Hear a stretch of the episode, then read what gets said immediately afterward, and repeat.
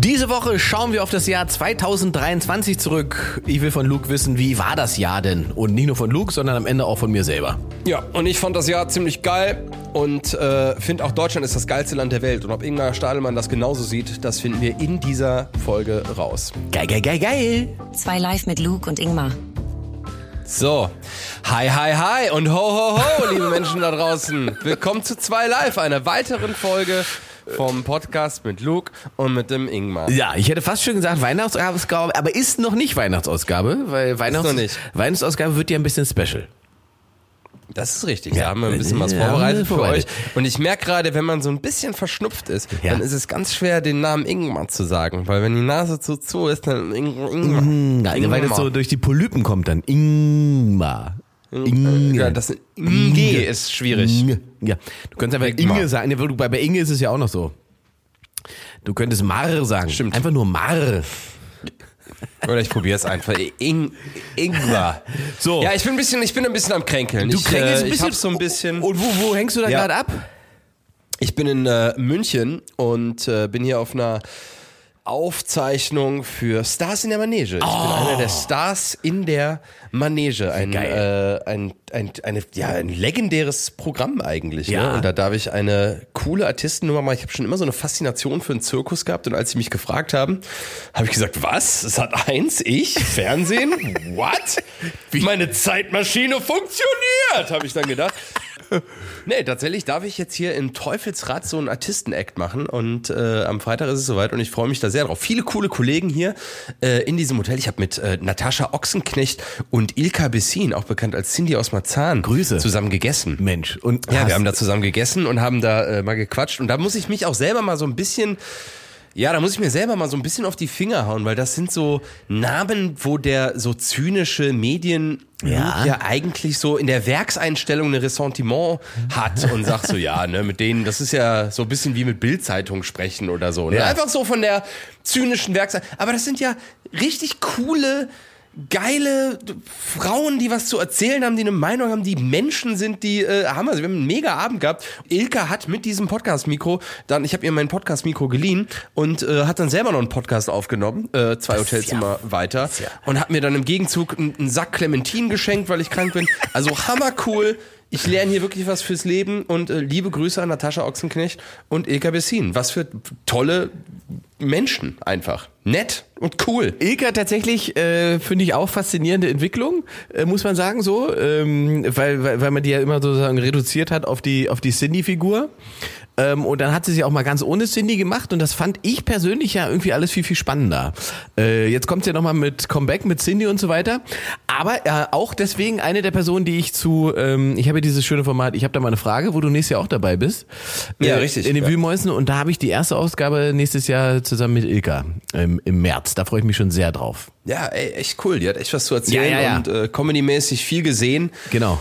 Die hat alles, die hat auch alles gesehen, an Höhen und an Tiefen. Die kennt auch alles. Und menschlich äh, gibt's da auch noch viele spannende Berichte, glaube ich. Also bin ich sehr gespannt drauf ähm, und, und freue mich auch ganz doll auf dieses Gespräch mit ihr. Ja, und ich finde ich, also man, man selber, ne, jetzt äh, wird man ja auch ein bisschen älter, man äh, hat ja auch, äh, es ist man auch länger irgendwie so dabei, aber diese, diese Grund zy zynische Haltung gegenüber so äh, Kollegen aus anderen Genres, Ja. das kann man sich mal echt auch mal abgewöhnen. Ne? Also da habe ich echt so ein ganz neues äh, Verständnis von Demut und einfach so Menschlichkeit, die so mitgekriegt, einfach so mit Mitte 20 Ja. äh, hat man ja noch so das Gefühl, man kann die ganze Welt anzünden und alle sind irgendwie uncool, die nicht auf seiner Seite stehen. Ja. Und wenn man da zu lange drin bleibt in dem Mindset, dann ist das auch wahnsinnig uncool, weil man sieht sie ja alle, man sieht die Kollegen und ich muss dann immer so hinterfragen, oh, habe ich da mal bei Luke die Woche nicht irgendeinen Gag gemacht äh, auf Kosten von irgendwas? Ich weiß noch, als ich ähm, richtig Shitstorm hatte, hat Nino De Angelo unter mein äh, Bild geschrieben, jetzt siehst du mal, wie das ist. Zurück überlegt, hä, was? Bis mir ein Autor gesagt hat, ja, wir haben mal einen Gag über den gemacht. Äh, Anno 1900 Okay. schieß mich tot. Ja, aber man ist ja, man ist ja tatsächlich auch äh, schnell Opfer dieser ganzen ähm, medialen Bilder, die über Personen so rotieren und da äh, oft denkt man halt selber auch nicht drüber nach. Ne? Man hat dann so eine Vorstellung davon, wie das, was da so nach außen transportiert wird. Und äh, da muss man sich tatsächlich muss man sich frei davon machen, glaube ich. Das ist extrem wichtig. So, du also bist äh, in München. Ich nutze die Gelegenheit äh, kurz aus, um äh, Werbung zu machen für meine Show in Zürich am 22.12. Da gibt's nämlich noch Tickets und da brauche ich noch ein paar Menschen. 22.12. Ja, bin ich ja, in Zürich. Kurz vor, kurz vor äh, Weihnachten. Kurz vor Weihnachten, Zürich. Mal gucken, wie das wird. Meine erste Solo-Show in Zürich. Bin gespannt. Zürich ist geil. Ich Ja, die Stadt liebe ich auch. Gespielt. Und die Schweizer sind natürlich auch, wie sagt man, schon auch eigen so, aber man kann, man kann sie schon sehr mögen. Ja, ich habe da äh, just noch mit einem Kumpel drüber äh, gesprochen, der Schweizer auch sehr liebt und äh, in der Rückbetrachtung seiner Partnerinnenwahl feststellen musste, dass er eigentlich immer mit Schweizerinnen zusammen war. Und dann habe ich gesagt, warum ist das eigentlich so? Und dann sagt er, ja, weil die halt nicht deutsch sind. Ja. Aber trotzdem deutsch genug, aber halt nicht. Ja, nicht klassisch deutsch. Das war ja eine ganz interessante Sache und das bringt mich direkt zur Frage. Na jetzt guck mal hier, Überleitungskönig am Start. Ja, natürlich. Meine Frage äh, an dich diese Woche, lieber Ingmar, ist, ist Deutschland das geilste Land der Welt? Das ist ja ein ganz äh, klares Jein. Ganz klares Jein. Ganz klares Jein, das findest du? ist ja schon eine deutsche Antwort, das Jein. Jein ist eine deutsche Erfindung, Ja, ne? natürlich, Das das, ist, gibt's nur bei uns. Ja. Wenn es eigentlich Ja ist, man möchte es aber nicht sagen, dann macht man Jein. So, ähm, Genau. magst du kurz erklären, wie diese Frage in deinen Kopf gekommen ist? ich beschäftige mich schon länger irgendwie mit dem Gefühl von ja, so Identitäts- oder Ges Gesellschaftsidentität und habe da ähm, auch mal eine, ein Showkonzept zu entwickelt und war da äh, auch relativ weit, aber die Firma, die mit dem Wendler arbeitet, wollte dann nicht mehr mit mir arbeiten. ich hab's ja, hab's ja schon mal erzählt. Ähm, und merkte, wie im Pitch und beim, beim Reden über dieses Thema viel passiert. Also Ja. wenn ich irgendwie sage, ist das eigentlich, was ist eigentlich, was, so, man redet so oft über den Zustand der, des Landes und das geht ja so nicht weiter und so schrecklich das alles ist, ne? Und dann frage ich mich immer, aber was ist eigentlich so schlimm? Ja. Oder ist es eigentlich, ist es wirklich Fakt oder ist es unsere Sicht? Oder haben wir ein Identitätsproblem? Können wir uns selber nicht lieben? Wo, von welcher Seite drückt der Schuh? Ist es vielleicht die Mitte? Ne? Also sind vielleicht Dinge schlimmer, als sie mal waren, aber noch bei weitem nicht so schlimm, wie, wie wir glauben, dass sie sind? Also wo ist das eigentlich? Irgendwo zwischen Fremdwahrnehmung und Selbstwahrnehmung, zwischen Realität und gefühlter Wahrheit. Was ist eigentlich los mit Deutschland und den Deutschen, die da drin leben und ihre Sicht auf das Deutschland, in dem sie leben? Da, daher rührt das. Ja, ich glaube, es gibt so, so zwei Punkte, die, die, die nicht so richtig im Bewusstsein sind. Also ähm, einmal, wer viel hat, kann auch viel verlieren. Ähm, der Deutsche an sich, sagen wir mal, im Schnitt geht's ihm gut und auf die Welt betrachtet geht's ihm einfach sehr gut. Ähm, Ja. Das ist aber ein Selbstverständnis, das der Deutsche dann hat und vor allen Dingen sagt sich der Deutsche, das hat er sich ja alles erarbeitet. Das ist natürlich auch nur in Teilen richtig. Natürlich war das ein, ein fleißiges Land nach dem Krieg. Aber man muss ja auch sagen, da gab es ja äh, jede Menge ähm, ähm, Kräfte von außen, die auch äh, der Meinung waren, dass das eine gute Idee ist, dass es dem Land wieder gut geht. Ja? Ähm, wenn die Alliierten beschlossen hätten, wir bleiben alle Bauern, dann wären wir alle Bauern geblieben. So, da hatten die allerdings kein Interesse dran. Und dann gibt es ja noch diese ganze Geschichte der, der, der Gastarbeiter und so weiter, was ja in Deutschland auch immer gerne so ein bisschen so runtergespielt wird und so weiter. Da ist dann ähm, nicht die große Zusammenkunft von nicht das große Zusammentreffen aus, aus, aus, aus deutscher Power und der Gastarbeiter Power, ähm, sondern die Erzählung ist schon, äh, der Deutsche hat sich hier also ganz alleine wieder an die Weltspitze gearbeitet und wer sich an die Weltspitze arbeitet, kann natürlich jederzeit auch wieder absteigen. Und das ist die große Angst, die der Deutsche, glaube ich, so generell mit sich mitschleppt und deswegen ist da so eine dauerhafte, gefühlte gesellschaftliche Unzufriedenheit da, die lustigerweise bei, bei den Leuten einzeln gar nicht so stark ist. Wenn du dann mit jemandem einzeln sprichst und fragst, wie war denn dein Jahr oder äh, wie läuft's denn für dich, dann sagen ganz, ganz viele, ach, alles, alles toll, ich bin happy, äh, Job ist gut, äh, Familie läuft und so weiter. Und wenn du dann die Frage erweiterst, und wie siehst du das Land? Oh, schwierig, ja. Es Exakt. Ja, ja, es gibt nur Probleme. Und dann denkst du so, was ist das für eine, also woher kommt das tatsächlich? Ja, das sind so Phantome, ne? Also ich Ja. habe das Gefühl, man hat so Angst vor Geistern und Gespenstern, die, wenn man ehrlich ist, gar nicht da sind. Ich hatte so ein äh, Bild letztens, ich war äh, mit, mit jemandem, mit dem ich zusammenarbeite, unter der Woche bei, äh, das ist jetzt schon ein paar Wochen her, aber bei Sonnenschein, es war so ein warmer Herbsttag, waren wir draußen, eine Pizza essen, mittags, unter der Woche, äh, haben uns gut verstanden und er sagt, boah, ist das alles scheiße, ist ja in diesem Land, da geht ja alles kaputt und das ist ja so beschissen. Und ich dachte, was, was meinst du? Meinst du, dass wir hier unter der Woche, wo andere wirklich Knochenjobs äh, abhalten müssen, hier eine geile Pizza essen können und Peroni trinken können, weil wir es uns leisten können und weil unsere Jobs das möglich machen und wir hier im politischen Frieden ohne Angst haben müssen, dass, dass irgendwelche Bomben auf unseren Kopf landen. Also wo ist denn alles scheiße? Ja. Ist es wirklich nur in unseren Köpfen oder in unserem Handy? Also ist das Schaff, wo gucken wir denn hin? Ja, Oder ja, was ist denn ja, die Erwartungshaltung? Also wo, wa, was erwarten wir denn? Wa- Was muss sich denn? Also ich finde, die Inflation ist so ein Ding, da hat man ziemlich schwarz auf weiß. Also Ja. dass Dinge teurer werden.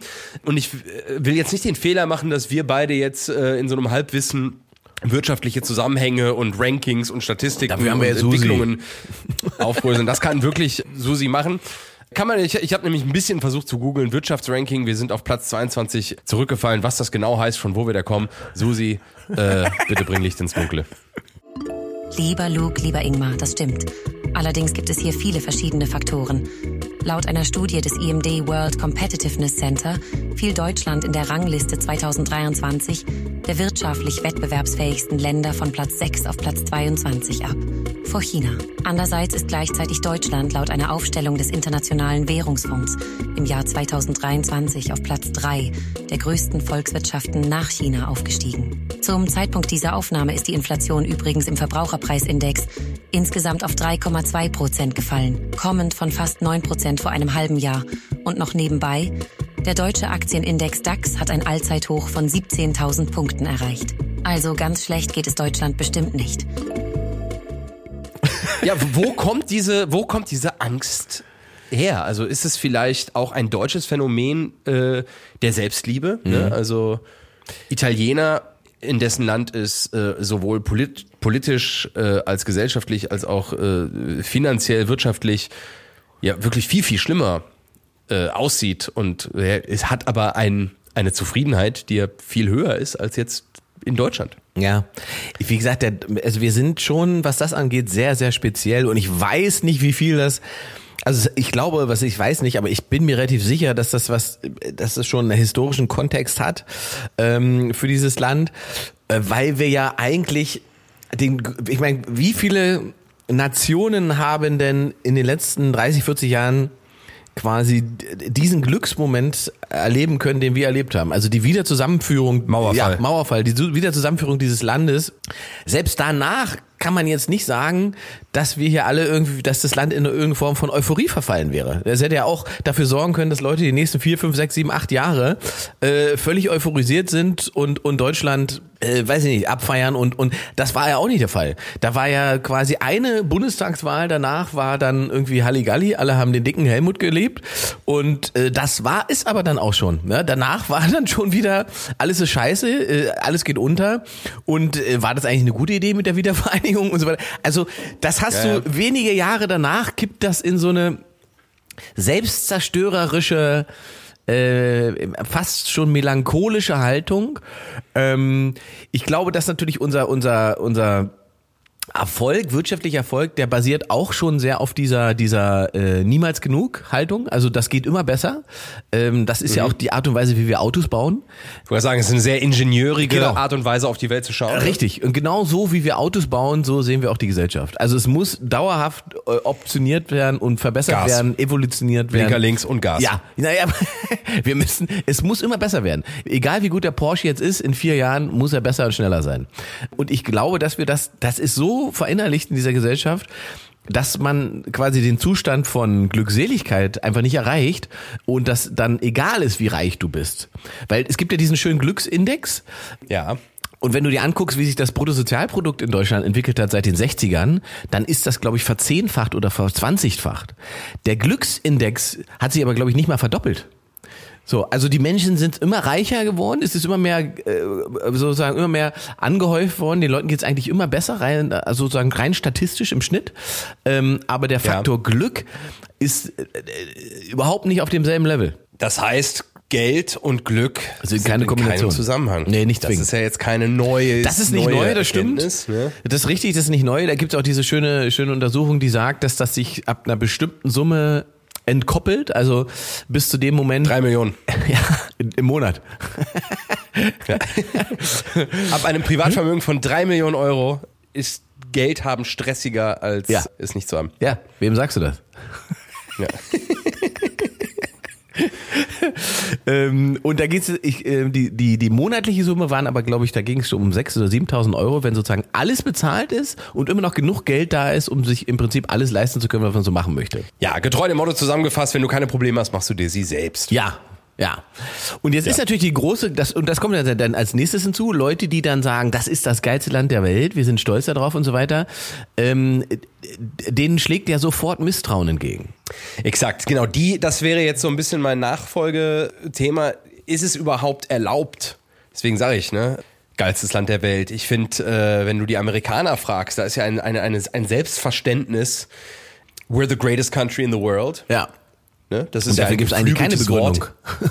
Ja, nicht, nicht eine. Nee, eigentlich Gibt's nicht. einen tollen, da gibt's einen, die allererste Szene von der Serie The Newsroom mit Jeff Daniels, der den Dümmer bei Dumm und Dümmer gespielt hat, Ja. äh, zusammen mit Jim Carrey. Der ähm, hat Anfang der 2000er eine Serie gemacht von Alan Sorkin geschrieben, The Newsroom. Und die erste Szene, da sitzt er in so einem Uni, ähm, in so einem Uni-Hörsaal und wird interviewt bei so einer Panel-Diskussion und dann Why is America the greatest country in the world? Werden alle gefragt und die sagen dann Freedom und Opportunity und so und so. Und dann sagt er und dann sagt er We're not. Und dann haut er da einen geilen Monolog raus. Kann man sich bei YouTube angucken. Äh, empfehle ich an dieser Stelle äh, sehr. Auch so ein Satz in Amerika, äh, der, der gerne fällt, ist You can't treat me like that. Ja. I'm an American. Ja. Da gibt, es gibt auch kein anderes Land, was so argumentieren würde, als ob das Amerikanersein irgendeine höhere Stellung im Vergleich mit anderen Ländern hat. Und das ist ja dem Deutschen extrem fern. Da, na, wo, da weiß ich gar nicht. Es gibt sowas hier auch. Es gibt diesen schönen Satz, den habe ich auch ein paar Mal belauschen können äh, in, in den letzten Monaten. Äh, um, sowohl mir als Deutscher wurde dann gerne äh, nachgesetzt. Also ich habe so einen Fotografen äh, gehört, der sich unterhalten hat mit jemandem darüber, dass er Fotos gemacht hat in Israel und so unterwegs war und er sagte, er fühlte sich unwohl, sogar mir als Deutschen äh, äh, schlug äh, Hass entgegen. Wo ich so dachte, das ist schon eine geile Wahrnehmung. Dass dieses, ist interessant, ja, ja. äh, Dieses, also äh, ich habe hier diesen deutschen Pass und der macht mich eigentlich immun dagegen, dass ich Teil von irgendeinem Konflikt bin oder dass ich in irgendeiner Form Hass auf mich laden könnte. Das finde ich schon wild. So und weil du das gerade so gesagt hast, die, diese äh, äh, die, die Amerikaner, dass die diesen Nationalismus, Patriotismus ähm, ganz anders pflegen und mit sich herumschleppen. Ähm, es gibt in Deutschland für mich genau ein Event, das das quasi auf gleichem Level hinbekommen hat und das ist die WM 2006. Das Ja. ist das ist der Moment gewesen, wo wir hier gefühlt Wo wir Deutschland fahren gesehen haben. ja, wo wir Deutschland fahren gefühlt äh, gesehen haben und kein schlechtes Gefühl hatten, wo man das, wo man das irgendwie in einer guten Energie gespürt hat, wo man nicht das Gefühl hatte, Leute holen die Deutschlandfahne raus, weil sie irgendeine negative Absicht haben oder irgendeinen nationalistischen Hintergedanken, sondern ganz normale Menschen sind mit Deutschlandfahnen glücklich durch Berlin gezogen und äh, das hat so ein Gemeinschaftsgefühl erzeugt, ähm, dass diese Mannschaft ja damals getragen hat und, und auch die ganze Doku drumherum, wenn du dir das anguckst, das ist alles sehr, sehr unverkrampft. Da ist äh, sozusagen gesundes deutsches Selbstverständnis vorhanden.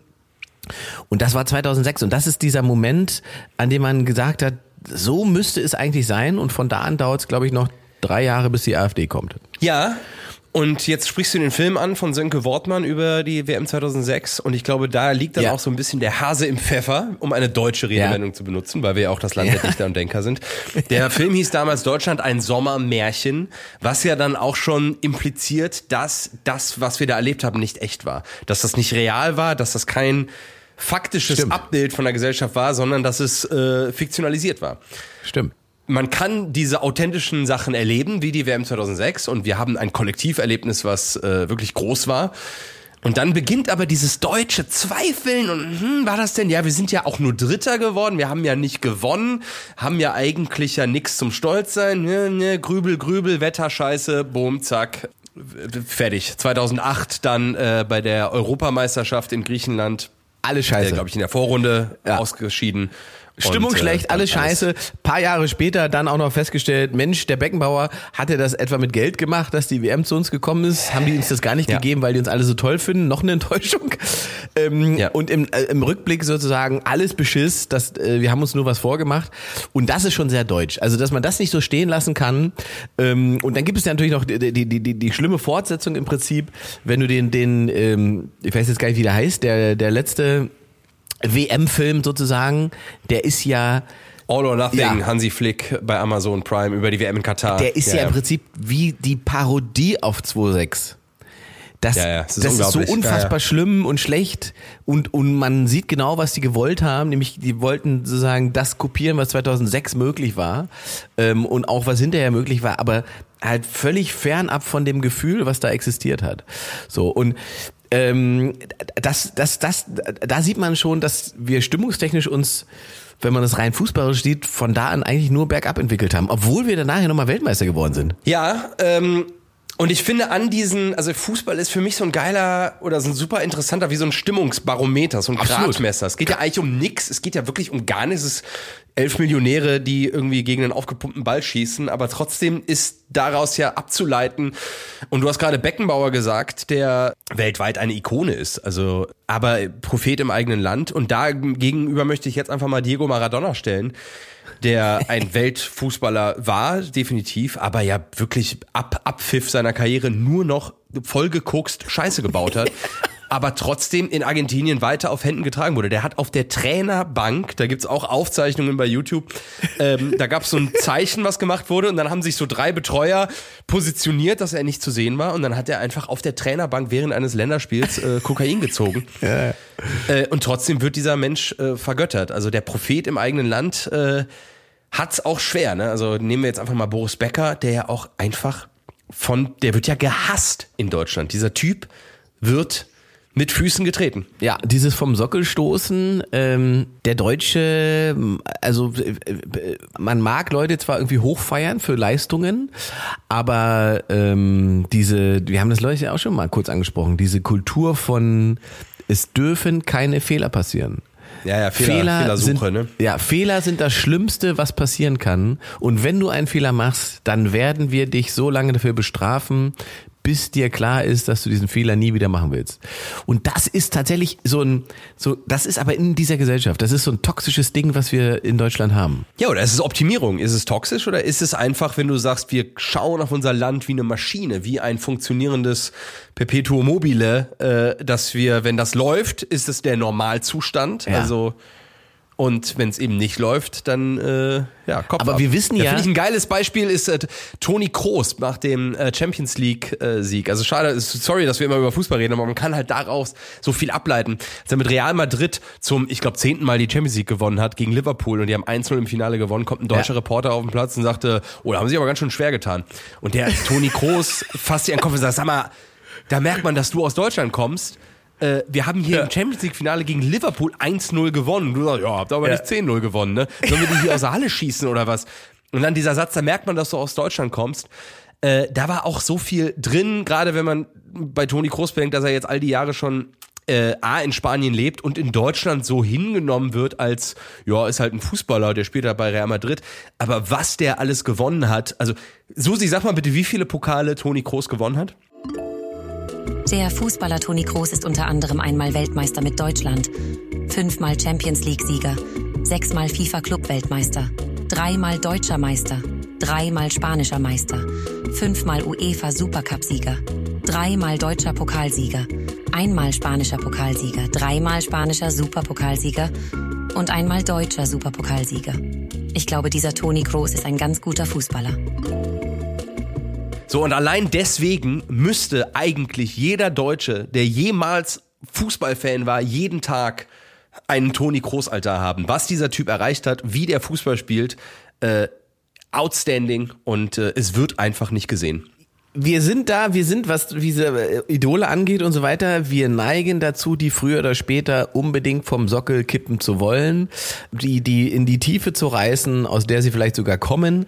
Also sie dürfen auf alle, auf gar keinen Fall überhöht sein, weil das ja Unfehlbarkeit und Autorität ausstrahlt, die im Prinzip der Deutsche als gefährlich wahrnimmt. Also wir haben ja auch so ein... Sind wir gebrandmarkt? Also haben Ja, wir klar. in dem Moment, wo wir Toni Kroos sagen, äh, da hast du aber schwer gespielt, machen wir das nur, weil wir Angst haben, dass er der nächste Hitler werden könnte? So ungefähr, ja, weil Toni Groß anfangen könnte, in Polen einzumarschieren. So, das, ja. das Du bist zwar Spielführer, ne? Aber jetzt hier nicht Genau. äh, die Rolle übertreiben. äh, und rechts außen lassen wir mal bleiben. Also das ist einfach, ich, das, ich meine, wir witzeln das so weg, aber ich glaube tatsächlich, dass wir halt wissen, dass wir alles im, im Alles schlimmsten ne? Sinne Nix, nix bedingungslos. richtig, dass wir Dinge ja. einfach furchtbar, furchtbar gut können. Im, in der schlimmsten Formulierung, die man treffen kann, furchtbar gut können und auch gut furchtbar sein können. Und aus dieser Kombination hat der Deutsche vielleicht so ein, so ein Misstrauen gegen sich selbst und weil er dieses Misstrauen gegen sich selbst hat, tut er sich schwer mit Autoritäten und das ist ja auch, das siehst du, du siehst es ja auch an der, an der, an der deutschen Polizei zum Beispiel. Also es gibt ja wenige Länder auf der Welt, wo du von der Polizei angehalten wirst und dann sozusagen auf Verhandlungsbasis mit dem Polizisten anfängst, darüber zu sprechen, was gerade passiert ist. Das würdest du ja in den Staaten niemals machen. Das würde schon, das würde schon in Frankreich nicht mehr funktionieren. Aber hier bei uns, denkt man, sie sind halt alle nett und freundliche Polizisten, die sollen auch ja nicht bedrohlich wirken.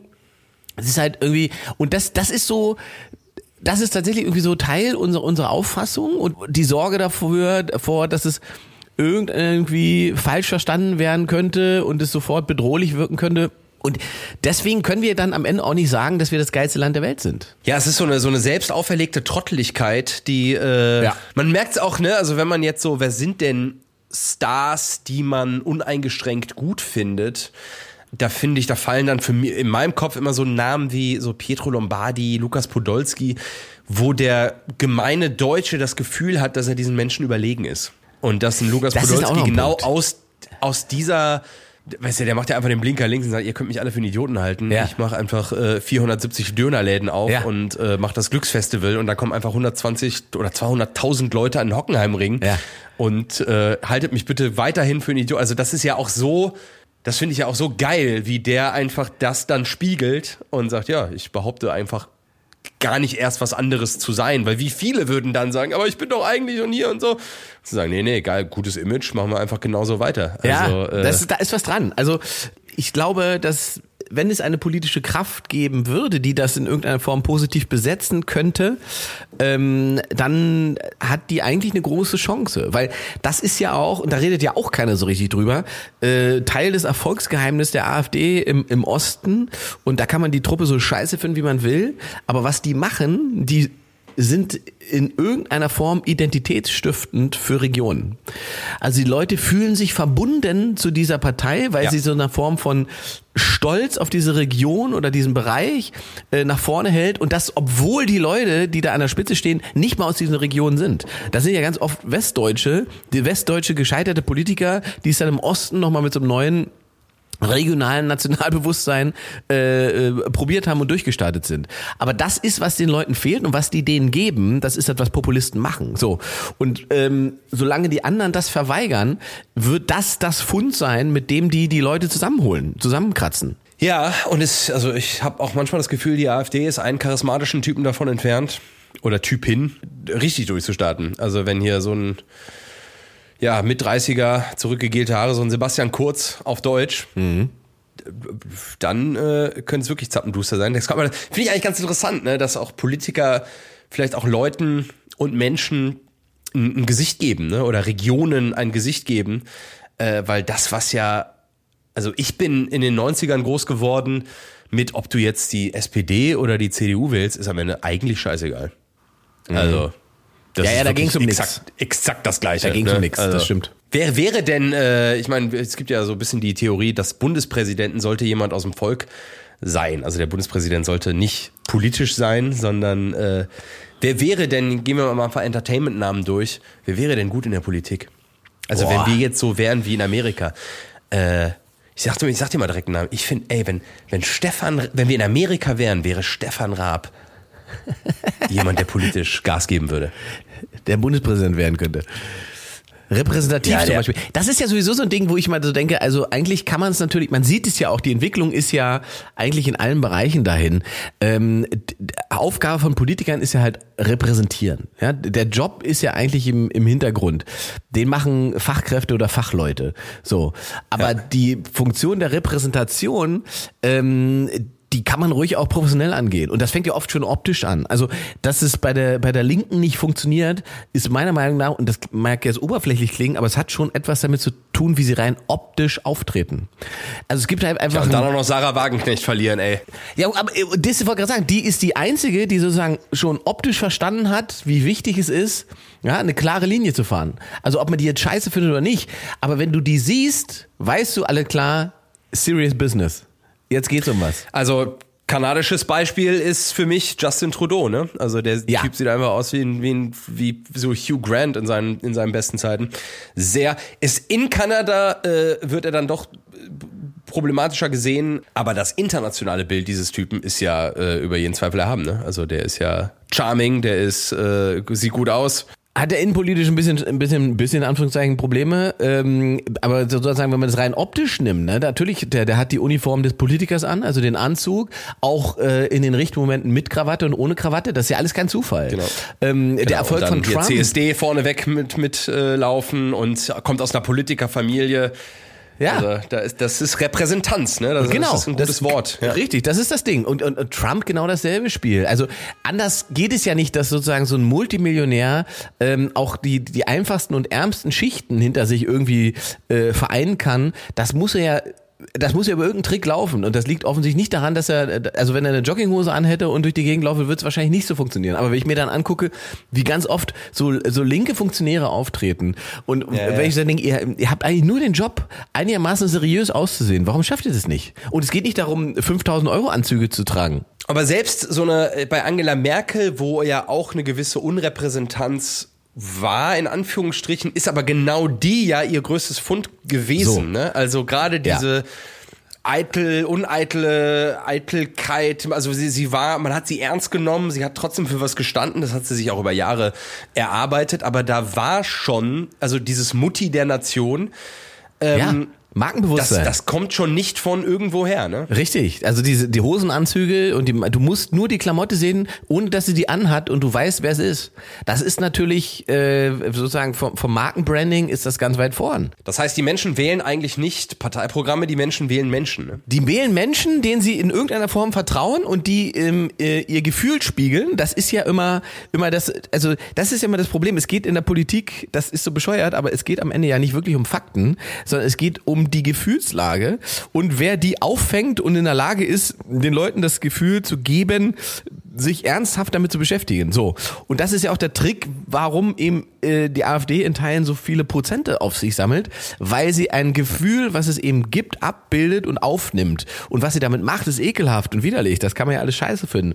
Aber dass die anderen es nicht schaffen, an diesen Punkt zu kommen und die Leute abzuholen, wo sie sich gerade befinden mit ihren Ängsten, Sorgen und so weiter, das kann man eben nicht der AfD vorwerfen. Das muss man denen vorwerfen, die im Prinzip äh, dieses Business schon so lange betreiben, dass sie eigentlich wissen müssten, ähm, äh, dass sie da was falsch machen. Also äh, SPD-Parteitag und diese ganze diese ganze Haltung von wir sind hier, wir repräsentieren eine Mehrheit, die es faktisch einfach nicht gibt. Ja, die, also sie haben diese Mehrheit nicht, von der sie natürlich muss man irgendwie ähm, so lange tun, also die andere Regel ist sozusagen so zu tun, als ob, bis man es hat. Ja, aber jetzt sind sie ja schon Regierungspartei und sie haben stellen den Kanzler und die Umfragezahlen zeigen aber relativ deutlich, ähm, da gibt es eine große Mehrheit, die ein Problem damit hat, äh, wie diese Politik läuft. Und dann ist es meiner Meinung nach nicht schlau, ähm, wie so ein trotziges Kind aufzutreten und zu versuchen, zu, allen zu sagen, ihr irrt euch, ihr liegt alle falsch. so, und also ähm, die, die, die große Sorge, die ich habe, und das, das, das läuft so ein bisschen parallel, ähm, auf der einen Seite ist das Land halt geil, wir haben wahnsinnig viele Optionen und Möglichkeiten. Ja, Mann. Ne?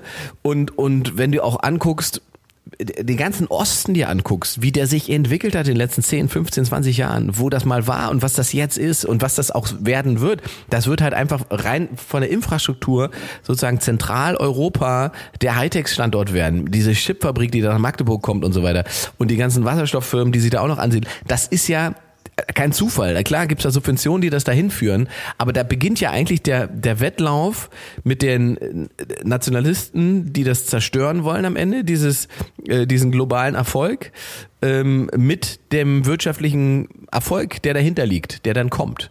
So, also es gibt im momentan eigentlich nichts Schlaues, als sich in Magdeburg eine, eine Immobilie zu kaufen, weil das wird in den nächsten 10, 15 Jahren genauso durch die Decke gehen wie Berlin. Ja, also dass man so mit Ostimmobilien ähm, Ja, vorsichtig. Wolfgang Lippert würde jetzt was anderes sagen. man- Guck mal, hat man immer gut, ist man immer gut gefahren mit, äh, wenn Leute aus dem Entertainment das einem geraten haben, ne? Du hast recht.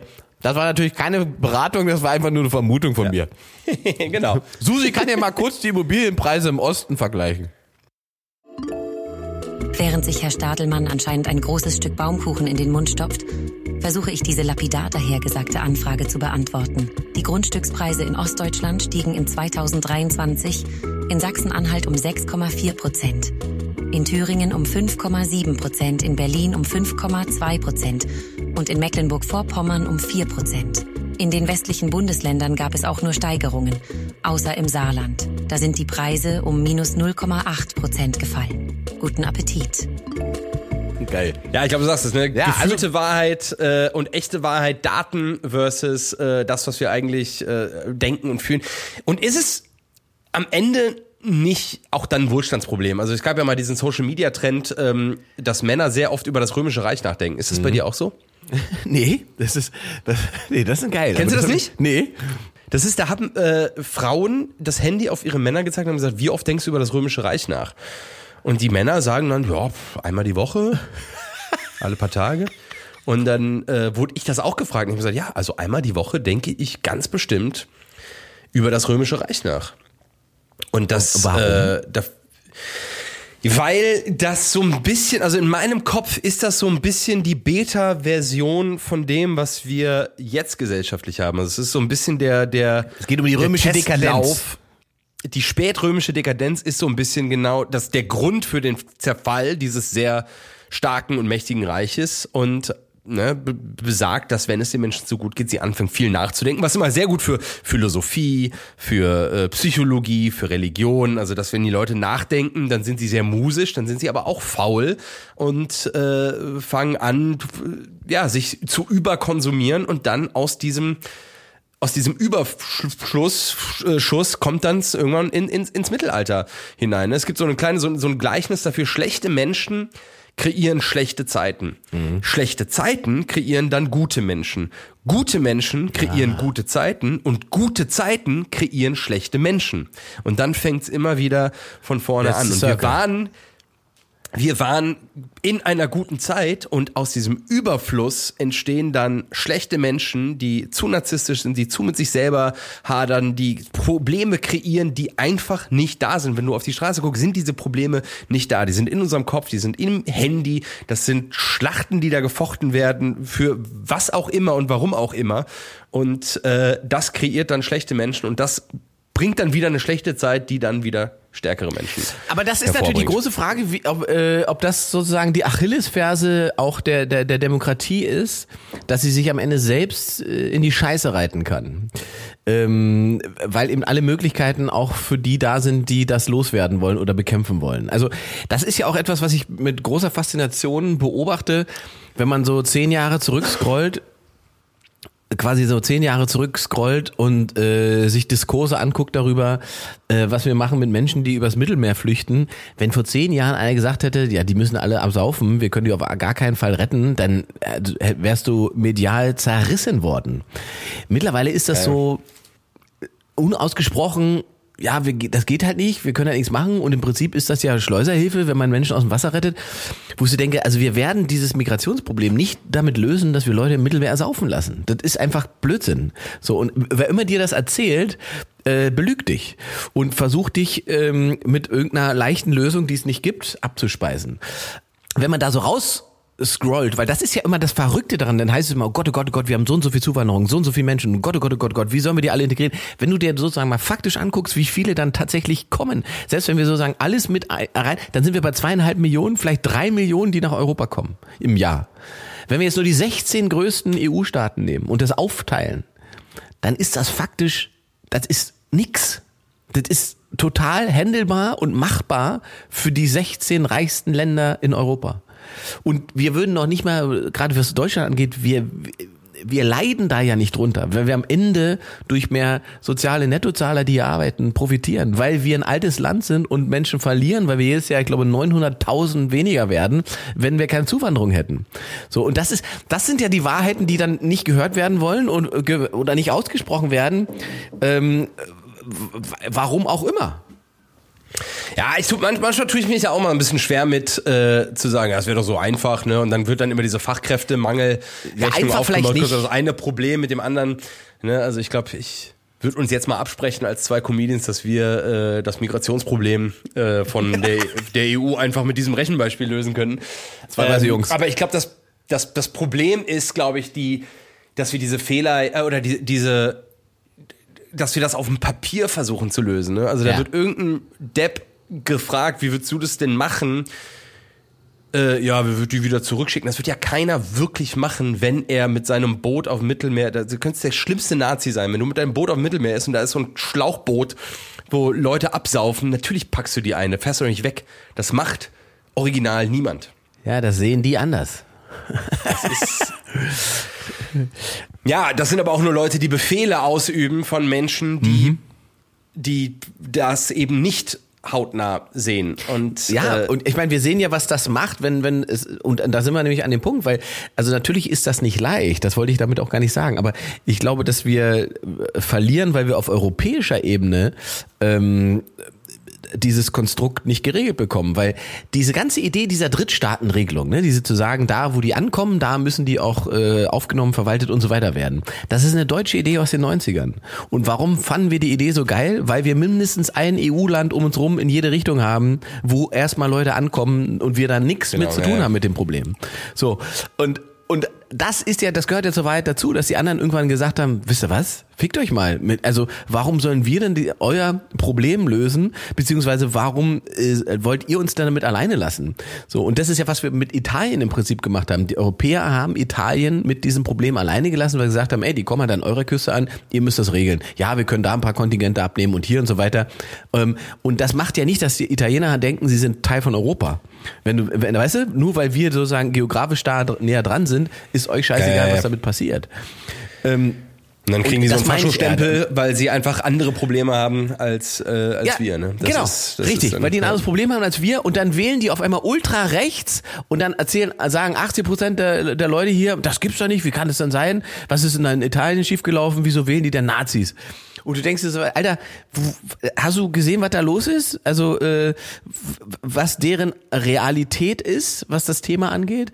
Ähm, und wenn und, und das ist halt tatsächlich, finde ich, ähm, nur zu lösen, indem man nicht weniger Demokratie macht, sondern mehr. Also wir müssten uns auch sozusagen auf europäischer Ebene mehr Demokratie trauen, weil das ist ja was auch es gibt eine schöne neue Studie, ich müsste jetzt Susi mal ran. Es gibt diese Studie ähm, zum Thema, warum äh, nationalistische und rechtspopulistische Parteien so erfolgreich sind.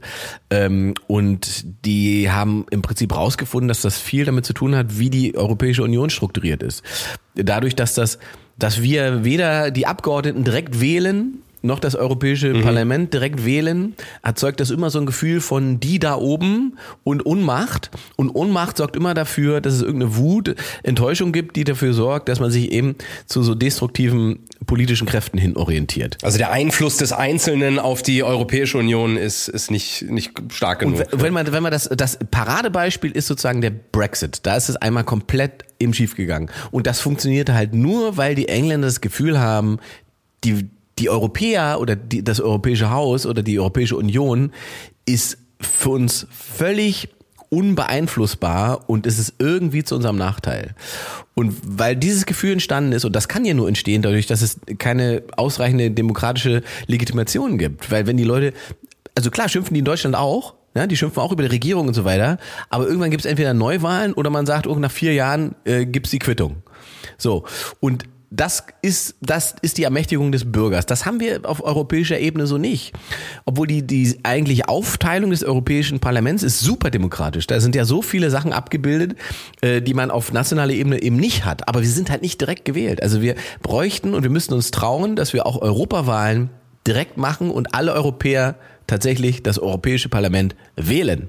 Und das trauen wir uns nicht beziehungsweise die Deutschen wollen das auch nicht, weil sie sagen, das könnte dann gegen unsere Interessen sein. Ich glaube so, die, der Kern ist, dass äh, der Mensch muss sich dem Tier wieder mehr angleichen. Der, der Sinn des Lebens von Tieren ist es, den Erhalt der Spezies ja. aufrechtzuerhalten. Ne? Also im Rudel, im, im, im Wolfpack, ne? zu sagen, wir müssen als Spezies überleben.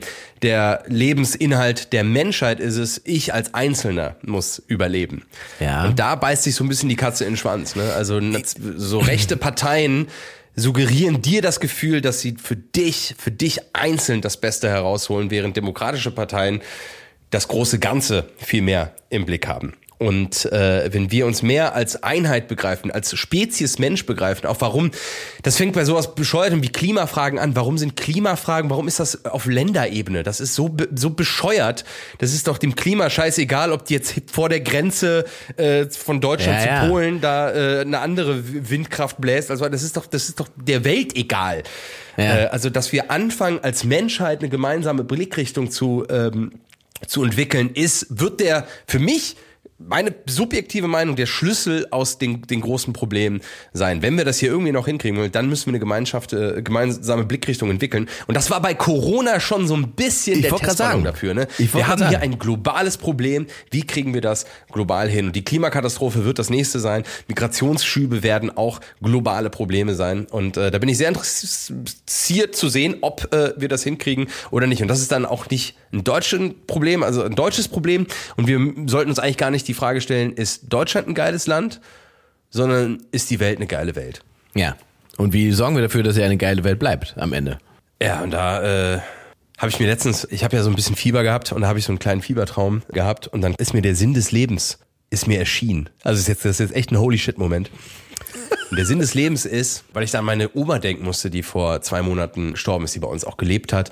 Und ich habe ihre Biografie, die hat selber so eine handschriftliche Biografie geschrieben, die mein Onkel abgetippt hat. Und die hat, äh, war sehr, sehr strikt im Haushalt. Da haben wir auch mal in der Familienfolge drüber gesprochen, sehr, sehr strikt und war sehr viel weicher mit ihrer Tochter, meiner Mutter und mit uns Enkelkindern. Und der Sinn des Lebens mir im Fiebertraum an dem Beispiel meiner Oma erschienen ist, immer mehr Liebe geben, als man selber bekommen hat. Oh. Das ist der Sinn des Lebens. Ja. Ne? Also gib mehr raus, als du bekommen hast. Es gibt so viele Menschen, die ihre Traumata und ihre Wunden einfach eins zu eins weitergeben. Die sagen, ich hatte ein Scheißleben, deswegen brauchst du, musst du auch ein Scheißleben. Diese Unzufriedenheit kommt immer daher. Unzufrieden. Mir steht irgendwas zu, was mir eigentlich gar nicht zusteht. Diese Erwartungshaltung an das Leben, an das Land. Das Land schuldet dir original gar nichts. Nur weil du hier geboren worden bist. Deutschland schuldet dir nichts. Du hast einfach die Aufgabe, mehr rauszugeben, als du bekommen hast. Dann funktioniert das Konstrukt Menschheit und Welt mir im Fiebertraum erschienen. Danke an meine Oma wow. und an Vic Medi-Night an dieser Stelle. weißt du, das äh, Vic Medi Night ist generell auch ein geiles Konzept, ne? Weil, Boah, Alter, das weil, ist wenn, der guck mal, Hammer, wenn du Alter. so zum Apotheker gehen würdest und sagen würdest, äh, gib mir mal einmal Paracetamol und äh, ein Wodka nehme ich auch noch, dann würde er sagen, hast du eine Meise? Aber wenn du ja. sagst, gib mir Vic Medi Night, dann sagt er, alles klar, hier hast du Alkohol und Paracetamol. Genau, brauchst, brauchst du nicht mal ein Rezept für. brauchst du nicht mehr ein Rezept für. Dröhn ja. dich zu und schlaf. Ja, für die Kleine. Und dann noch so einen Neunjährigen durch die Haare wuscheln.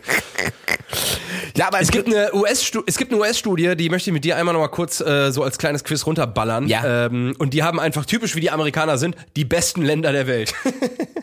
und da ist Geil. Deutschland auf welchem Platz? Top 10. Platz zwei hinter Ach, der Schweiz. Mal. Und die haben immer verschiedene ähm, so Kategorien und die vergeben Punkte aus 100 und ich sag dir jetzt die Kategorie und du sagst mir, was die Punktzahl ist. Warte, und, und die, das haben Amerikaner eingelevelt oder, oder wer hat die Studie gemacht? Das ist eine US-Studie, ja. Susi okay, kann also, äh, hier nochmal genau helfen, wer das ist. Lieber Luke, in der Studie Best Countries aus dem Jahr 2022 einem Ranking- und Analyseprojekt des US News and World Report. Der BAV Group ist Deutschland hinter der Schweiz auf Platz 2 direkt vor Kanada. Alright. Verstanden, okay. Kategorie Abenteuer aus 100. Deutschland. 0 aus 100 Punkten? Von 0 bis 100? Ja, ich frag dich. Aus 100 Punkten? Genau. Abenteuer in Deutschland. Das Abenteuerland von Pur, also muss es ja schon, um, sag mal, 90 Punkte geben. 27. Ach, scheiße. Sexiness. Oh, Deutschland ist sexy? Weiß ich nicht. Sind wir sexy? Ich glaube, sexy sind wir nicht. Nee, ich dachte 30. 3. Alter, ich dachte, wir sind so gut. 3 aus 100. Fortschrittlichkeit in der Flexibilität. Da muss ich jetzt mal über den Satz nachdenken. Fortschrittlichkeit in der Flexibilität. Puh, Wir sind nicht so flexibel für nicht. Ich sage, ich gebe mal, ich gebe 30. 90. Wahnsinn. Kultureller Einfluss. 80. Äh, 60 Ah. tatsächlich. Ja. Und da sind aber dann Leute wie, äh, also Beethoven, Ja, ja. Goethe. So Also Österreicher auch dabei. Beethoven ist in Bonn geboren, Diggi. Ja, ja, ich wollte nur den anderen Ja. Österreicher anspielen. Ja. Ach so. Sehr gut. Äh, ja, aber das ist äh, kultureller Einfluss. Jetzt ähm, in, in die Jetztzeit Trends. Ey, wir sind ja untrendy meiner Meinung nach. Ich würde höchstens 30 Punkte geben. 36. Ja, guck mal. Unternehmertum. Sind wir eigentlich mal geil gewesen? Oder eigentlich, wahrscheinlich sind wir es immer noch und reden uns nur schlecht. Ich gebe 80. 100. Ah, guck mal. 100 aus 100. Ja. Essen. Ja, 100. 17. Die haben Amerikaner. Das ist die Blasphemie. Die Studie kannst du zerreißen. Ist ja völlig, dass die erzählen, dass wir, also, na gut, weiter. Na gut, wir haben halt ein paar geile Thais und Inder und äh, Döner. Das hat aber nichts mit Deutschland zu tun, ne? Reicht doch. Ja, was ist deutsches Essen? Äh, da sieht man auch die Unsexiness. Sex, äh, Essen ist das Sex des Alters. Und äh, wofür sind die Deutschen kulinarisch bekannt? Für Brot. Und ich glaube, das Ja. sagt eigentlich alles. Ja. Ähm, günstige Herstellungskosten. Nee, sind wir nicht gut. 0,2 aus Ja. 100. Macht. Ja, haben wir. 80. 80 ist komplett richtig. Lebensqualität. 80. 90. Mhm. Familienfreundlichkeit. 30. 69. Wahnsinn. Okay. Ja. Soziales. 80. 70. Naja. Ja, das war's auch schon. Ja, erstaunlich, dass es aber so, so ein paar perspektivischen Dingen äh, sehen die uns anders als wir uns selbst. Haben wir gerade wieder festgestellt. Ja, beziehungsweise haben sogar erforscht. Ne? Ja. Also wissen sie sogar anders als wir uns selbst. Also der ne, Selbstliebe, Selbstwahrnehmung, Fremdwahrnehmung ist vielleicht auch ein deutsches Thema, wenn es darum geht, sich selber mal einzuschätzen. Wie tickt der Deutsche wirklich? Das war eigentlich so ein bisschen die, die Grundidee meiner, äh, meiner Show damals. Und äh, ja, fanden damals alle geil, aber. Ja, man- sehr spannend. Aber sehr spannend. Es passt, es passt auch ganz gut dazu, was ich eigentlich von dir wissen wollte. Ich habe ja einfach nur die, die ganz simple Frage, wie war denn 2023? Ähm, aber das passt ja, Ja, so ein eigentlich kleiner Jahresrückblick. Ja, ja, als Jahresrückblick äh, mit, mit dieser jetzt vorgelernten äh, gestörten Selbstwahrnehmung wird's ja vielleicht nochmal interessant. Äh, ich fand 2023 eigentlich ganz gut, weil es ich also wenn man es jetzt mal so gesellschaftlich sieht, habe ich das Gefühl, wir haben so Corona weitestgehend ausgeschwitzt und wir merken, dass wir als Menschheit doch resilienter sein können, als wir es sind. Also ich habe das Gefühl, wir wir so die Menschheit, die rüstet sich so auf für was auch immer kommt und ich bin zuversichtlich, ne? Also vielleicht liegt das aber auch daran, dass ich im Jahr 2023 aufgehört habe, die Tagesschau zu gucken. Aha, guck mal. Ich bin einer dieser Menschen. Guckst Ja. du sie noch? Äh, Tagesschau selber nicht. Ich äh, bin äh, bei den Tagesthemen später dann gern noch drin und äh, bin dann immer online ähm, bei der ZDF heute äh, Journal hat so ein ähm, so ein Online-Format, das dann gerne mal mit einem Thema 20, 30 Minuten sich beschäftigt. Das ist ziemlich gut gemacht. Ja. Das gucke ich ganz gerne. Aber das ist ein interessantes äh, Ding mit den Nachrichten und so weiter. Es sind mittlerweile, es gibt auch eine neue Studie darüber. 30 Prozent der Menschen in Deutschland sind völlig raus, was was sich äh, sozusagen interessieren für Nachrichten und so weiter angeht. Keine Nachrichten gucken, keine Zeitung lesen, online auch nicht danach irgendwas googeln, sondern im Prinzip durchgehend Eskapismus. Die wollen damit nichts mehr zu tun haben, weil sie das alles knallhart überfordert. Ja, ich, also so schlimm ist es bei mir noch nicht. Äh, Ich habe zwei, äh, ich habe ein Zeitungsabo und äh, also die eine Zeitung lese ich, die andere Zeitung guck ich. eine Zeitung, wo viele Bilder sind. Also ich bin tatsächlich einmal am Tag bei Bild.de und guck einfach. Ich Wie die lese Stimmung nicht einen Artikel. Ja, einfach mal so drüber fliegen, ne? Was, was, was da so, was Pietro Lombardi wieder gemacht hat oder äh, was Pocher so macht. Das, das, oder Fußball-News finde ich auch mal spannend aus der Bild. Und sonst äh, bin ich, äh, finde ich die Zeit tatsächlich ganz cool und habe da das, eher das Gefühl, dass ich aber Meinungen krieg. Also das ist mehr dann so ja, so geschriebene Podcasts, ohne Ja. dass es jetzt so klare, weil Tagesschau mich wirklich, äh, also gerade so in dieser Corona-Zeit, doch sehr äh, mir nicht gut getan hat, da irgendwie abends sich das anzugucken und dann noch Wetter. Also da gibt's eine wirklich äh, maßgebliche Folge, die äh, mich sehr tragisch gestimmt hat.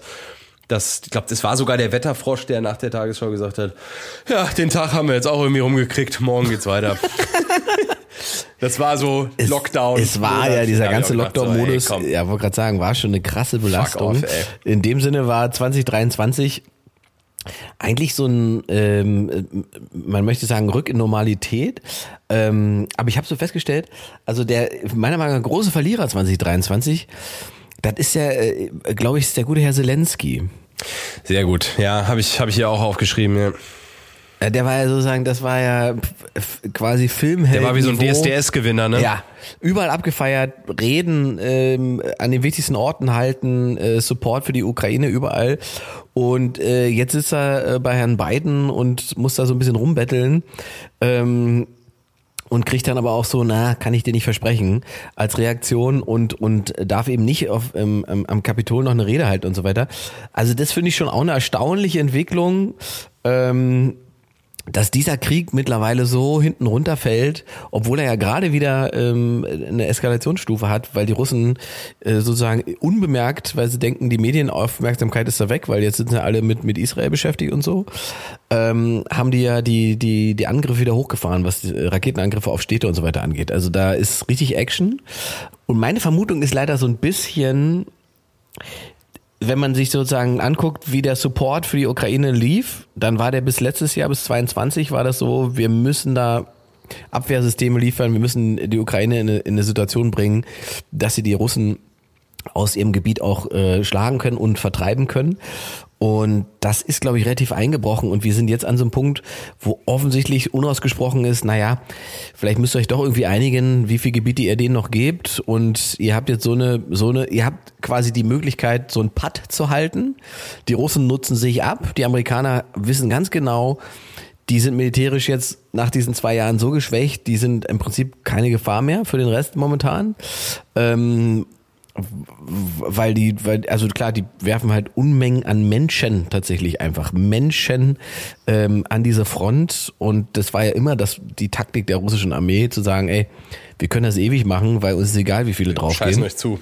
Ja, wir scheißen euch einfach zu mit, mit dieses, das gab es ja schon im Ersten Weltkrieg, dass sie ähm, äh, sozusagen in der Hinterhand Soldaten hatten, die hatten alle keine Waffen, ähm, weil sie gar nicht so viel Waffen produziert haben. Die haben einfach darauf gewartet, dass vorne quasi welche gefallen sind und die Waffen wieder nach hinten durchgereicht werden. So. Ähm, und da, an dieser Taktik hat sich im Prinzip in den letzten 100 Jahren nichts geändert bei den Russen. Ja, weil ich meine, wenn die Erde eine Ressource hat, von der sie zu viel hat, dann äh, sind es Menschen. Ne? Ja, offensichtlich. Ähm, Also das ist Ja, es ist so das Stichwort Aufmerksamkeitsökonomie, ne? ist, glaube ich, so ein bisschen der. Äh, und vielleicht liegt es ja daran, dass wir als Konsumenten, und da nehme ich Politiker jetzt einfach mal mit rein, äh, das Weltgeschehen medial präsentiert bekommen, aber das quasi zeitgleich stattfindet wie unser Serienkonsum oder Ja. wie unser Fernsehkonsum. Also es ist, so banal das klingt, auch ein bisschen Entertainment. Und wenn in dieser Serie Ukraine, Russland einfach nicht mehr so Spannendes nachkommt und man sich an dem Hauptcharakter Zelensky und Putin so ein bisschen satt gesehen hat, dann, äh, ach krass, und jetzt knallt's hier hinten in, äh, in Israel, dann gucken wir, recht. mal, wie, gucken wir dahin. Es, es ist wie so Serien. Ne? Und Ja, die ich glaub- Serie und ich glaube gar nicht- aktuell nicht mehr so spannend. Ich, ich, ich glaube, das ist gar nicht, äh, dann ist es, es ist wahrscheinlich nicht der Entertainment-Punkt, sondern die Dramaturgie. Es ist sozusagen die Jo, ja. äh, ge- gelernte Dramaturgie des Publikums. Ähm, sie wissen, dass es bis zu einem bestimmten Punkt spannend ist. Es gibt einen Cliffhanger, ich bleib dran, guck die nächste Folge. Ähm, Wenn die mich enttäuscht, gucke ich noch eine und dann bin ich aber weg. Und wahrscheinlich ist das, das die ja, weil es auf der gleichen Plattform ist, auf den gleichen Plattformen alles stattfindet. Ja. Also ich habe mit dem, mit der, mit der, mit dem Handy und mit meiner Fernbedienung quasi dieses, diese Macht und gucke Ja. äh, die Folge, whatever, sag's mir, Morning Show, Simpsons, Ja. äh, Rick and Morty, genauso wie die Tagesschau und äh, entscheide, ob mich das jetzt aktiviert, ob mir das einen Dopaminschub gibt äh, oder nicht. Und, äh, Und ja, wenn fand der auch, Dramaturgie wenn nicht, das wenn das der Dramaturgie nicht folgt, die ich gelernt habe, dann bin ich auch raus. Das ist, das ist interessant, weil das, das, da gibt's eine schöne, da gab's auch mal eine schöne Untersuchung zu, ähm, zu dieser Fukushima-Katastrophe. Da hat man nämlich das als erstes mal festgestellt, das ist so eine Form von, ähm, wie sagt man denn, diese ganz, also Hollywood-Blockbuster funktionieren ja nach einem bestimmten Muster, ne? Die laufen sozusagen auf den Höhepunkt hinaus in den nächsten zwei, drei äh, Stunden bei Fukushima, bei der Fukushima-Katastrophe gab es halt diesen Höhepunkt nicht, sondern es war halt sozusagen durchgehend einfach scheiße. Es gab aber nicht die große Explosion des Kraftwerks zum Schluss und so weiter. Und so war die Aufmerksamkeit der Welt nach zwei Wochen weg, obwohl das Drama noch monatelang weiterging. Das, hat- das hat einfach keinen mehr interessiert. Ja, auch Stichwort Flut, ne? Also Ja. Stichwort Flut im Ahrtal oder jetzt 2023 die äh, schlimmen Erdbeben in der Türkei und in Nordafrika, die ja auch, das ist das eine Bild, du hast das Vorher-Nachher-Bild, du hast die Trümmer und dann, dann ist ja medial keine neue Information, ne? Dann steigt dann irgend so eine Zahl an Leichen, ja, so viel Tote, so viel Tote. Und dann fällt das einfach durch das Aufmerksamkeitsraster äh, durch, weil äh, Harry Kane wieder einen Dreierpack geschossen hat. Und das ist dann in dem Moment in der Dopaminsuche der, des Medienkonsums, ist das einfach leider interessanter. Würde tatsächlich heißen, dass man äh, vielleicht doch wieder zurück auf Printmedien steigt, dass man sagt, ey, die, die harten Fakten, die Nachrichten gibt's einfach hier in diesem großen, aufschlagbaren Ding, was morgens vor der Tür liegt. Und bitte nur im Fernsehen Entertainment.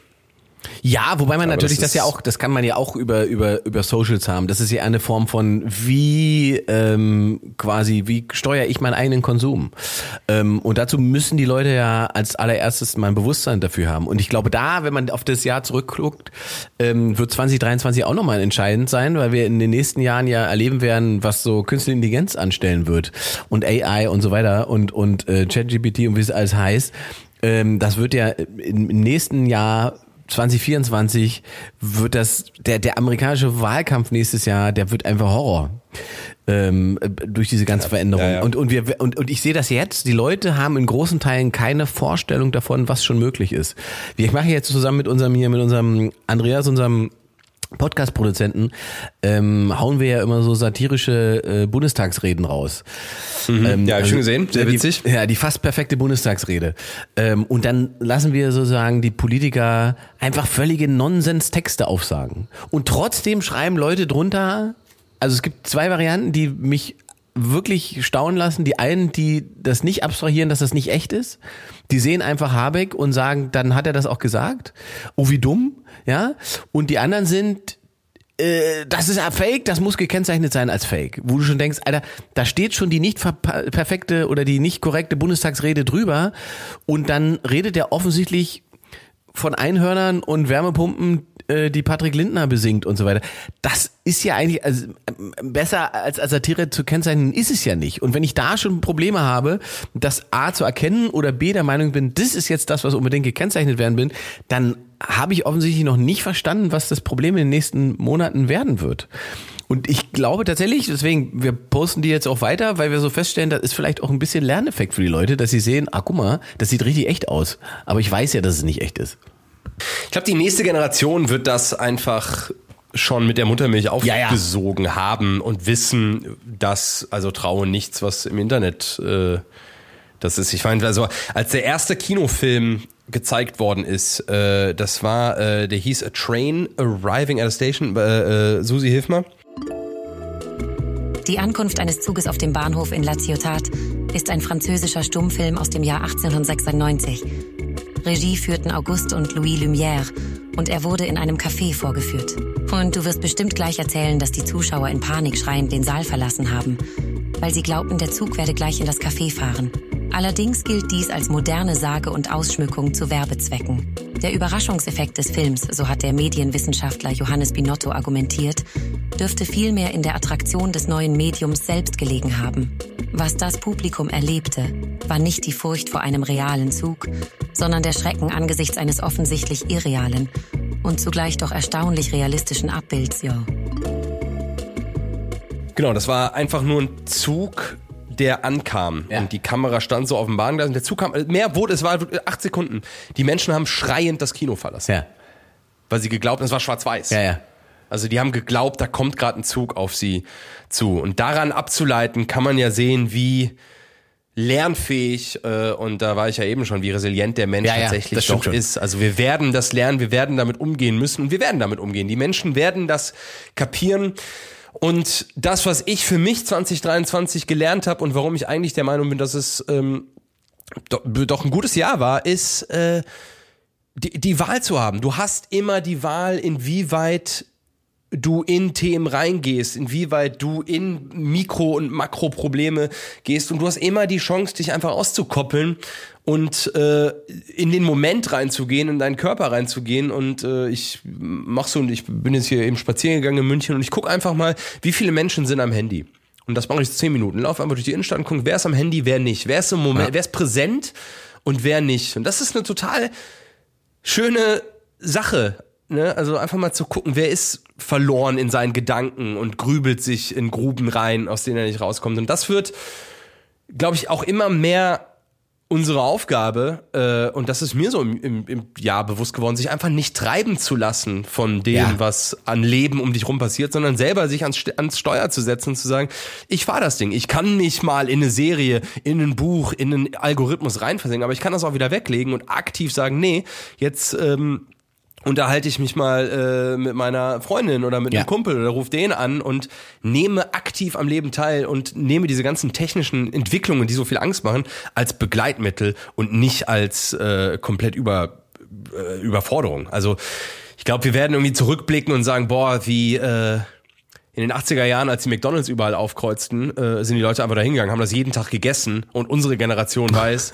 äh, das äh, machen wir mal lieber nicht. Rauchen genauso. Also Ja. es gab schon immer diese Dopamin-Dinge in der Gesellschaft, äh, die im Überfluss da waren und die bestimmte Sachen kreiert haben und wo man dann als Gesellschaft lernen musste. Und ich glaube, wir sind viel gewillter und viel besser darin, Dinge zu lernen und äh, mit Sachen umzugehen, als wir glauben. Und darauf vertraue ich einfach äh, mir und uns als Gesellschaft. Und deswegen, das ist 23 so als Optimismus bei mir gelandet.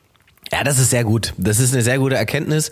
Ähm, Das hilft tatsächlich auch, dieses rauszoomen ne, und zu sagen, ey, guck mal, Gesellschaften haben auch ganz andere Sachen überwunden und haben auch ganz andere Probleme gelöst. Und auch einfach die Erkenntnis zu haben, Meinungsfreiheit heißt halt auch, dass man keine Meinung haben muss. Also man muss nicht alles kommentieren, man muss nicht an jedem Diskurs teilnehmen, egal wer sagt, dass man soll. Es gibt keinen Zwang, sich zu äußern. Also das ist das habe ich dieses Jahr ganz oft festgestellt, dass ich feststelle, wenn man, gerade wenn man auf X, also Twitter da unterwegs ist und so weiter, total leicht verführt ist dazu, eine Position jetzt einzunehmen, weil man sieht, die wird irgendwie honoriert. Aber am Ende, wozu? Ich muss, auch, ich muss mir jetzt keine Meinung zu dem und dem noch bilden. Ich kann auch damit leben, dazu mal keine Meinung zu haben. Mir ist es vielleicht auch egal, wenn die letzte Generation ähm, äh, irgendwelche Weihnachtsbäume orange ansprüht. Da muss ich jetzt nicht den nächsten äh, empörten äh, Tweet zu schreiben und so weiter. Pff, es ist egal. Und das macht man auch nur, weil es einem zu gut geht. Ne? Also ja, da sind wir, so ja, ja, da, da drehen wir uns im Kreis. Da kommen wir wieder zu dem, äh, zu dem Punkt. Ja. Ja, ja, das ist Bei so. Hass, bei Hasskommentaren ist es ja genauso, ne? Man regt sich tierisch darüber auf, oh Gott, der hat das und das geschrieben und dann sitzt man so auf seiner Designer-Couch und äh, glaubt, das Leben ist zu Ende und man denkt so, nee, es ist ja eigentlich, ich kann mir jetzt einen Kaffee machen, ich kann rausgehen in die frische Luft, ich kann laufen gehen und mir geht's exakt so gut wie davor auch. Ob ich das jetzt gesehen, der einzige Unterschied ist, ich habe es gesehen. Ich kann auch immer wählen, also A, entweder ich gucke nicht hin oder man guckt sich's an und nimmt es für das, was es war. Ich sage immer, das alles ist nicht, das sind nicht gesellschaftliche Abbilder, sondern ne, es, es steht ja auch der krankeste Scheiß auf den Wänden von irgendwelchen öffentlichen Toiletten. Ja, das eben. Ist auch nicht Eben. repräsentativ. Und, und man muss auch sagen, das ist halt keine, wie du sagst, es hat keine repräsentative Funktion und es ist auch total unerheblich von der Qualität. Also es wird ja nicht äh, sozusagen, es wird etwas beurteilt ähm, und dann kann man nicht sagen, okay, oh, dann ist das hier wahnsinnig schlecht oder wahnsinnig gut, weil das allein wenn du diesen Podcast nimmst, wenn du dir die Spotify-Kommentare durchliest zu diesem Podcast, die Leute lieben es. Du hast sozusagen durchgehend Kommentare Ja, mit Auch Zuneigung. viel, viel positives Feedback und Leute schreiben mir, also vielen, vielen Dank, macht genauso weiter. Das macht Super geil. Und auf der anderen Seite, wenn du dir dann auf die, die bei der bei der Apple die die Kommentare ansiehst, da ist halt, sagen wir mal, da ist der, der Hassfaktor wesentlich höher. Und der eigentliche einzige Unterschied zwischen zwischen dem Spotify kommentieren und dem Apple kommentieren ist, dass du es bei Apple im Prinzip komplett anonym tun kannst, ohne irgendeine Form von Kontrolle. Und bei Spotify hängt ja sozusagen dein eigener Spotify-Account mit dran. so, und da überlegen sich Leute dann wahrscheinlich doch, was schreibe ich jetzt da rein? Ja. Ähm, aber äh, unabhängig davon ist ja beides, also beides bestimmt am Ende nicht, wie gut wir tatsächlich beide sind in dieser Folge oder nicht. Genau, also man kann auch immer wählen, welche Realität man zu seiner Realität Ja. macht. Ne? Das ist auch, das ex- existiert alles parallel und äh, man kann selber wählen. Und ich glaube, da, äh, das ist für mich 2023 echt hängen geblieben und äh, macht vieles einfacher und man ist fast schon oder ich bin wirklich fast schon dann pisst auf mich selber, dass mir das nicht vorher auf, aufgefallen ist. Mir viel, da hat man dann so ein, ey, Alter, ist doch völlig klar. Ja, Ne? ich meine, ja, Und äh, ja, wollen wir noch die Welt verbessern? Wenn du was hast, hau raus. Da wären wir jetzt gerade schon so bei Thema Deutschland. Ich finde, unsere bei beiden Fragen haben sich irgendwie schön überlappt, weil es irgendwie so das, das Thema subjektive Wahrheit und Wahrnehmung und, und tatsächliche Wahrheit und Wahrnehmung äh, miteinander verbunden hat. Also deswegen hat das äh, echt Bock gemacht. Hier ist mein Vorschlag zur Verbesserung der Welt, hat auch mit dem Thema Deutschland zu tun. Und zwar, ich weiß nicht, ob es bei euch auch so war, in der äh, Grundschule, die ging ja im Westen von der ersten bis zur vierten Klasse. War das bei euch auch so? Ja, aber auch so, ja. Ja, ja. Äh, da gab es ein Patensystem. Da haben Viertklässler sind in eine erste Klasse reingegangen und haben dann eine Patenschaft für einen Erstklässler übernommen, falls Fragen war, falls irgendwie Ärger gab. Äh, so. Und das wünsche ich mir weltweit für Länder. Also, dass eine KI quasi erstellt, welche zwei Länder passen quasi, wenn du die Länder nach einem Ranking aufstellst, äh, die eins kümmert sich um Platz, den letzten Platz, die zwei um den vorletzten und so, also dass die auch immer so eine, so eine Kongruenz haben. Und dann hast du ein internationales Buddy-System. Jedes Land wird einem anderen Land zugeordnet, das wird per KI gemacht und dann äh, werden einfach Interessen ausgetauscht, man, äh, man unterstützt sich, es gibt Kulturaustausch, es gibt Schulklassenaustausch, es gibt äh, verschiedene Verbindungen äh, ökonomisch, wirtschaftlich, kulturell und äh, man hilft sich quasi so gegenseitig, die Welt zu einem globaleren, besseren Ort zu machen. Ah ja, das ist eine schöne Idee. Okay, das ist jetzt so ein bisschen, da fühle ich mich mit meiner Idee jetzt so ein bisschen, also ich wollte halt gerne digitale Badeschlappen. Das wäre meine, die Verbesserung. Ich würde halt gerne so, so, weißt du, so Dass Haus- sich keinen Fußpilz im Internet holt. Nee, nee, nee, nee, ich will so, so, so Haus oder Hausschuhe sind es eigentlich, die A, äh, sozusagen per USB-Stick aufladbar sind, dass sie sozusagen eine Heizfunktion haben und mit dem Handy verbunden sind, dass ich sie finde jederzeit. Deswegen will ich gerne Oh. so digitale Hausschuhe haben. Weißt du, dass sie immer beheizt sind über so, so einen Akku, der drinne ist. Und wenn ich in meiner Wohnung irgendwo sitze und denke, scheiße, wo sind meine scheiß Hausschuhe? Ich Füße frieren, dann gucke ich auf mein Also es ist Handy. eine, Fu eine Fußbodenheizung to go. Ja, genau.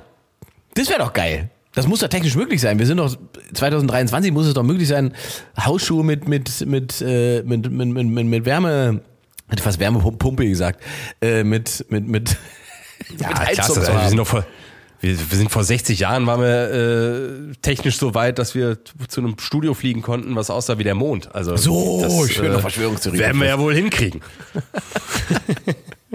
ja geil. Siehst du? Also haben wir jetzt im Kleinen wie im Großen die Welt verbessert heute. Findest du mein kleines Buddy-System süß? Findest du das schön? Ja, ich glaube, dass es ähm, im, das im, ich weiß gar nicht, wie dieses europäische Austauschsystem heißt. Es gibt sowas ähnliches, aber es ist natürlich in, in nicht, Ja, ja. So, nicht so konsequent, wie Ja, du das gerade. Partnerstädte und so, ne? Ja, ja.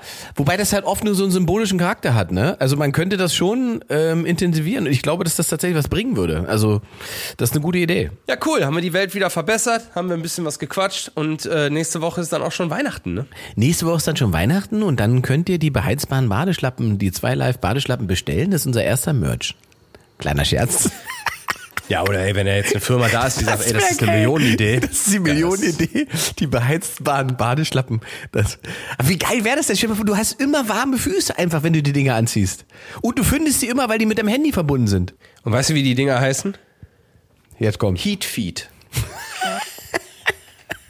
Ja. Ja. iFood. Feed Heat. Ja. Feed ist schön. Ja, ja. Ja. Sehr gut. ja. Notieren wir so. In dem Sinne, entspannte Woche. Und wir sehen uns äh, nächste Woche zur Weihnachtsausgabe. Geil, wenn wir das dann äh, als, als, als Merchandise-Produkt rausbringen, dann machen wir sogar Werbung in unserem Podcast für unsere eigenen Produkte. Das muss ja das Endziel Das wäre doch mal sein. Next Level. Da müssen wir jetzt hier nicht so LG One und sowas äh, pushen, sondern sagen. können dann einfach unseren eigenen Kram machen. Bevor sich andere einkaufen, können wir einfach unsere eigenen Produkte entwickeln. Das ist eine geile Idee. Naja, wir sehen uns und hören uns nächste Woche. Nein? Wir sehen uns nächste Woche. So, schön angeteasert. Viel Spaß in der Manege da. Jo, bis bald. Tschüss. Das eben Gehörte spiegelt ausschließlich die Privatmeinung der beiden Protagonisten wider.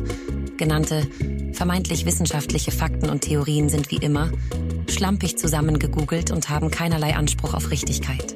Wenn ihr Ideen zur Rettung der Welt habt oder tolle Fragen, die Luke und Ingmar in einer der nächsten Folgen besprechen sollen, dann schickt eine E-Mail an post@2live.club. Ich wiederhole, post@2live.club. Post wie Post, 2 wie die Ziffer nach 1 und Club mit C. 2 Live ist eine Produktion der Ponywurst Production. Redaktion und Moderation Luke Mockridge und Ingmar Stadelmann. Produktion Andreas Loff.